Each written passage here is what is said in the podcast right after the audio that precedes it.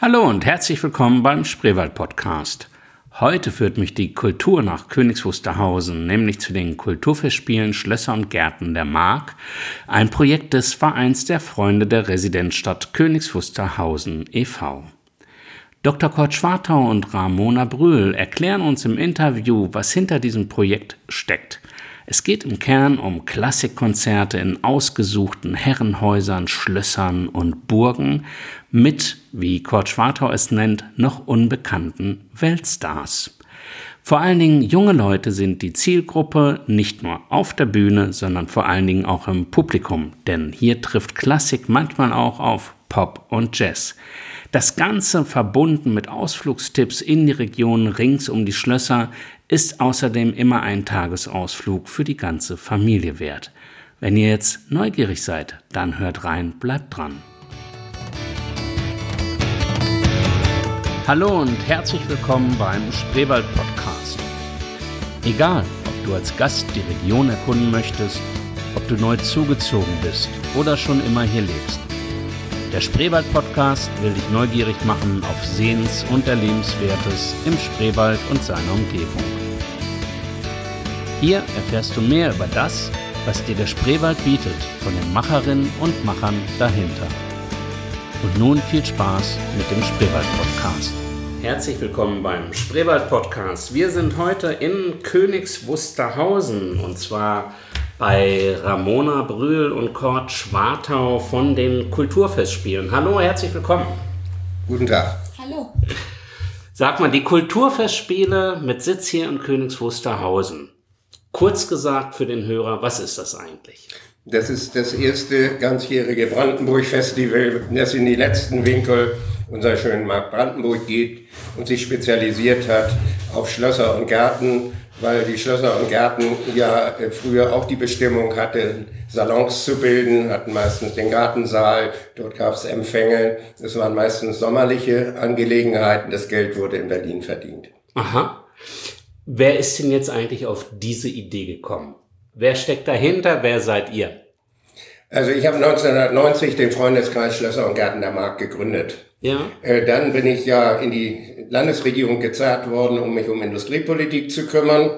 Und dann hatte ich für solche schönen Sachen gar keine Zeit mehr. Es endete dann mit Luft- und Raumfahrt in Wildau. Das heißt, ich habe aber von Anfang an die Verbindung zu diesen Häusern, zu diesen Schlössern. Und ich habe als Hamburger natürlich auch ein Gefühl da, für was ein Kulturgut ist. Ja. Und da haben wir hier in der Mark Brandenburg was völlig Einmaliges. Wir wissen alle, dass äh, Potsdam Weltkulturerbe ist. Aber äh, Potsdam ist ohne das Flächendenkmal Schlösser und Garten der Mark eigentlich gar nicht Denkmal und diese wiederum auch nicht ohne den König. Ja. Das heißt, es war eigentlich logisch, Königs Wusterhausen auszusuchen. In Königs Wusterhausen steht ein Königsschloss, deshalb ist es neben Potsdam die einzige Residenzstadt. Hier gibt es schon viel Kultur und ich war bis Ende 2016 noch Geschäftsführer der Schlosskonzerte Königs Wusterhausen. Ah, aber die Konzerte finden ja nicht nur in Königs Wusterhausen statt, und dazu haben wir noch gar nichts gesagt. Was sind denn das überhaupt für Konzerte, Ramona? Überwiegend natürlich Klassikkonzerte von teilweise sehr noch unbekannten Künstlern, aber natürlich auch hochkarätige Künstler. Wir haben zum Beispiel die Weberknechte, wir haben zum Beispiel Sam Hens, Sam Hens, die Klessmeyers. Und unsere Philosophie ist es, nicht nur die ältere, in Anführungszeichen, Generation in unsere Konzerte, in die Konzertsäle, in den ländlichen Raum zu holen, sondern auch meine oder ja doch meine Altersgruppe oder auch sogar jünger, ähm, sich einfach mit Klassik im jüngeren Stil auseinanderzusetzen, sich dafür zu interessieren. Man kann zum Beispiel die Weberknechte so mit Stomp vergleichen. Ähm, jeder der Künstler hat auch eigene Kompositionen. Wir hatten letztes Jahr zum Beispiel in den Kavalierhäusern ein Duett, die mit einem Kleiderbügel auf dem Klavier rumgehämmert haben, die mit einem Handtuch äh, das Klavier bearbeitet haben. Ähm, das in Verbindung mit venezianischen Klängen. Der Saal hat wirklich getobt. Ja. Also es hat wirklich Spaß gemacht. Und deshalb ja einfach mal reinschnuppern, mal gucken. Das ist so auch unsere Philosophie. Okay. Da muss ich noch mal kurz ergänzen. Also der äh, mit dem Klavierbügel hämmerte war, war Herr Ammon, der äh, Cellist war Herr Runge und Herr Runge hat nun schon acht Echos bekommen für sein Artemis-Quartett, hat eine eigene Musikschule. Be äh, äh, beide sind Professoren, der eine in Leipzig, der andere in Berlin und Brüssel. Das heißt, wenn solche Leute äh, äh, mal sich auch äh, immer das spielen, was sie gerne auch mal möchten. Ja. Also nicht ihr Normalprogramm. Und wenn es ganz junge Leute sind, dann ist der Übergang von Klassik zu Pop oft überhaupt gar kein Problem. Beim ja. Vision String Quartett vor der Pause Klassik, Schubert ja. und nach der Pause dann Popmusik. Äh, aber mit dem Niveau der Klassik. Das ist das Wichtigste. Ja. Es ist internationales Spitzenniveau, was wir in die Dörfer tragen. Und ihr wollt ja junge Leute im Publikum ansprechen, aber ihr habt ja auch junge Leute auf der Bühne. Hier am 15. April ist schon ein Highlight in Königs Wusterhausen. Ja, ist es die Dane Dörke. Da bin ich sehr dankbar. Sie kennt alle großen Konzertsäle dieser Welt. Sie, äh, man wird fast, man kann das auch wunderbar bei ihr auf der Website sehen. Ja. Sie wäre nie auf die Idee gekommen, in Königs Wusterhausen ein Konzert zu geben. Ich wäre auch nie auf die Idee geworden, einen solchen internationalen Star äh, in ein 200, maximal 200 Personen fassenden Klavierhaus zu bringen. Aber der, der Zufall hilft. Frau Dörken wohnt in Königs Wusterhausen seit einem Jahr. Und okay. sie möchte auch hier mal zeigen, was sie kann. Und sie ist 26 Jahre. Ja. Ja, das war der Spielort Königs Wusterhausen. Wo sind denn die anderen Konzerte? Welche Schlösser und Häuser, Spielhäuser sind denn dabei? Also unser erstes Konzert ist wie gesagt im Kavalierhaus Königs Wusterhausen. Danach sind wir im Mai in Großkmehlen auf Schloss Barhut, im Juni im Kulturschloss Roskow, im Juni in Potsdam im Palais der Gräfin Lichtenau, im August im Kulturschloss Roskow und wieder zu Hause in den Kavalierhäusern in Königs Wusterhausen. Im September sind wir auf Schloss Wolfshagen, auf Schloss Martinskirchen Schloss Freienstein und im Kulturschloss Spree-Neiße. Im Oktober wieder mal zu Gast im Palais der Gräfin Lichtenau in Potsdam. Zweimal in Burg Storkow und im November auf Burg Beskow wieder zu Hause im Kavalierhaus in Königs Wusterhausen. Und unser Abschlusskonzert findet wie immer in der Kulturkirche in Lugau statt. Also wirklich halb Brandenburg oder ganz Brandenburg bespielt. Was ist dein Lieblingsspielort? Also mein Lieblingsspielort und mein Lieblingsschloss ist ähm, Schloss Freienstein. Aha. Dort tritt das Residenzorchester Mark Brandenburg auf. Ähm, mein Favorit deshalb, weil ich dieses Schloss Freienstein so mag. Erinnert mich so ein bisschen an Rapunzel. Mein zwölfjähriger Sohn hat sich total darin verliebt. Wir waren auch schon zweimal heimlich gucken. Ja. Und ja, also für ein Ausflugsziel, für eine junge Familie mit Picknickdecke, für einen Sommer ideal. Und das kann ich wirklich vielen ans Herz legen. Und das ist jetzt auch ein bisschen das Besondere des Konzepts. Wir reden ja nicht nur davon, einfach ein Konzert zu besuchen, sondern euer Wunsch, euer Ziel ist ja auch, das zu verbinden mit Freizeitgestaltung. Wie kann das so ablaufen? Ja, das sieht man bei uns auf der Website, die man hier äh, anklicken kann. Wir haben bei immer ein Tagesprogramm geplant. Also nicht nur das Konzert, sondern es wird eingerahmt, wo, wo ist man da überhaupt, was, was gibt es dort an Attraktionen. Äh, es muss nicht immer nur Mutter Natur sein, es können historische Stadtkerne sein, die sich in der Nähe befinden. Das kann man alles wunderbar nachlesen. Wir machen auch ein paar Empfehlungen, wenn es um, um ausgefallene Gaststätten geht. Und ich muss nun auch mein Lieblingsschloss nochmal nennen, das ist Martinskirchen, ah. gehört zu Mühlberg an der Elbe und dort wird dieses Residenzorchester, was eben äh, äh, äh, angesprochen wurde, das erste Mal auftreten. Eigentlich wollten wir damit noch gar nicht raus, aber jedes anständige Festival, auch das Schleswig-Holstein-Festival, hat von Anfang an ein Festivalorchester und dieses heißt Residenzorchester Mark Brandenburg und das Durchschnittsalter der Musiker ist 25 Jahre vom Dirigenten über die Cellisten, über die Geiger. Und es spielen in diesem Orchester zwölf Leute aus sieben Nationen. Alle sind, hat Berlin an sich angezogen und die sind unterwegs als Solisten in der ganzen Welt. In diesem jugendlichen Alter. Das heißt, es gibt das Potenzial in Berlin Weltklasse. Ja zu bekommen. Die Fachwelt kennt diese Leute schon. Das wird, ist unser Fingerspitzengefühl, sie auch ausfindig zu machen. Ja.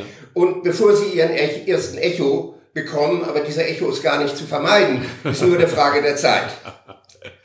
Aber man merkt ja deine Begeisterung. Wie gelingt es euch denn eigentlich, solche Weltstars in so, geht mir gar nicht mal darum, dass es natürlich auch abgelegene Orte sind, aber das sind ja Leute, die es gewohnt sind, vor einem viel größeren Publikum zu spielen.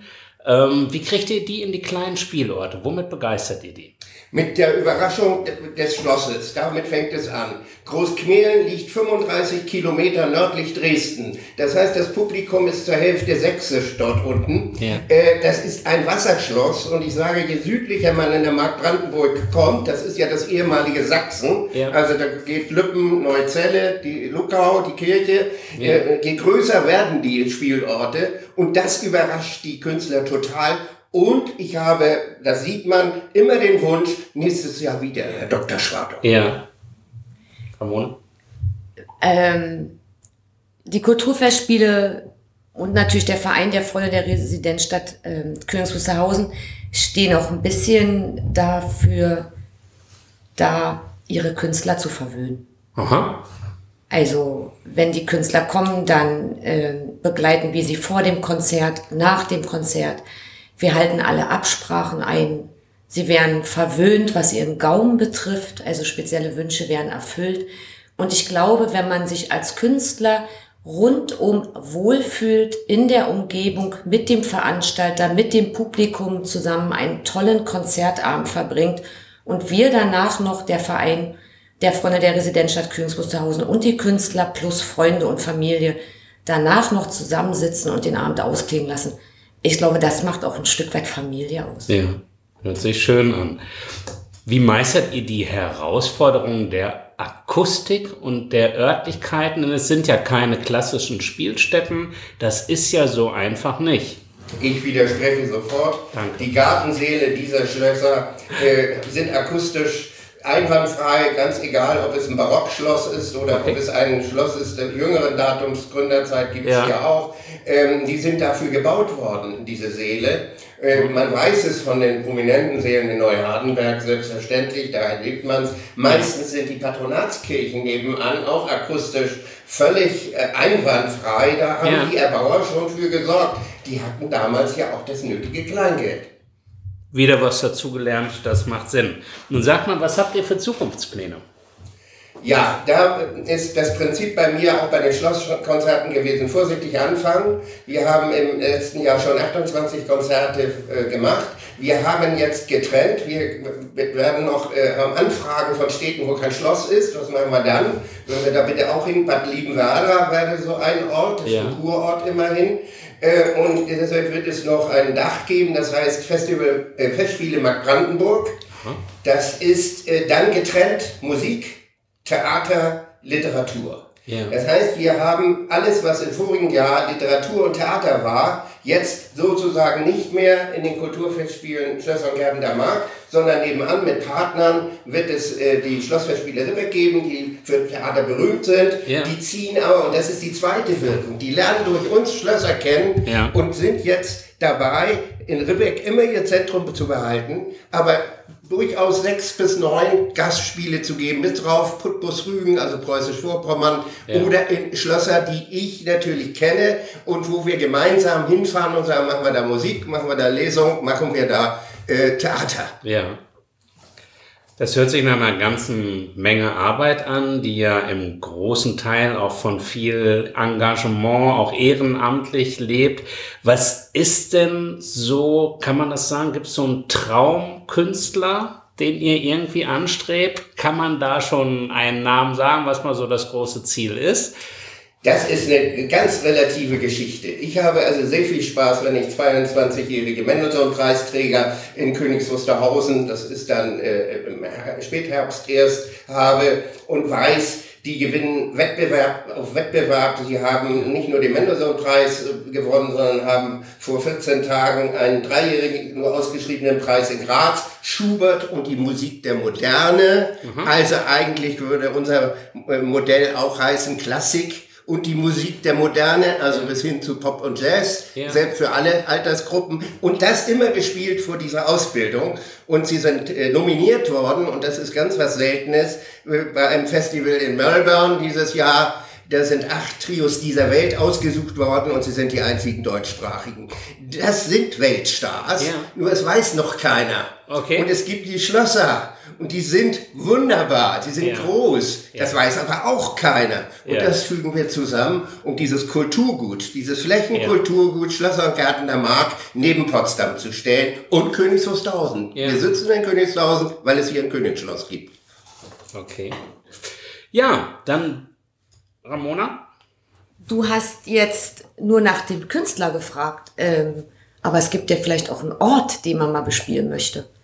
Ich komme ja aus Schutzendorf. Ja. Und daneben an gibt's ja eine entweihte Kirche, die Patronatskirche. Dort ist ein Verein ähm, sehr fleißig, ähm, um die Patronatskirche wiederherzustellen und mhm. den Dorfanger. Und daneben gibt's ein altes Schloss, ein Gutshaus. Und ich stehe jetzt seit über drei Jahren in Kontakten mit der Erbengemeinschaft, dass wir vielleicht nächstes Jahr ein Open Air hinbekommen. Ja. Und die Überraschung ist, dass wir dieses Jahr definitiv noch in der Patronatskirche ein Konzert geben werden. Okay. Allerdings über die Festspiele Mark Brandenburg. Hm. Ähm, und mal gucken. Also ich hoffe, dass wir nächstes Jahr ein Open Air hinbekommen, weil das ja. wäre so mein persönlicher Traum. Okay. Dann drücke ich die Daumen, vor allen Dingen erstmal für den Auftakt. Die Tickets für das Konzert am 15. April mit Dane Dörken können schon online gebucht werden. Das wird nochmal verlinkt unter dem Podcast. Wir werden auch ein bisschen Werbung wie immer auf Facebook dafür machen. Ich wünsche euch eine erfolgreiche Saison, zufriedene Zuhörer und Zuschauer und vor allen Dingen natürlich auch zufriedene Künstler und am Ende des Jahres, dass ihr zufrieden seid mit dem, was hier geschehen ist. Schönen Dank an euch. Vielen Dank. Vielen Dank. Ich hoffe, ihr habt Lust bekommen, das eine oder andere Konzert und Schloss zu besuchen. Das Ganze übrigens zu sehr moderaten Preisen dank der öffentlichen Unterstützung und des Sponsorings. Wenn euch der Podcast gefallen hat, würde ich mich sehr freuen, wenn ihr ein paar Sternchen auf iTunes regnen lasst oder in der Podcatcher-App eurer Wahl. Ich wünsche euch einen schönen Tag. Tschüss.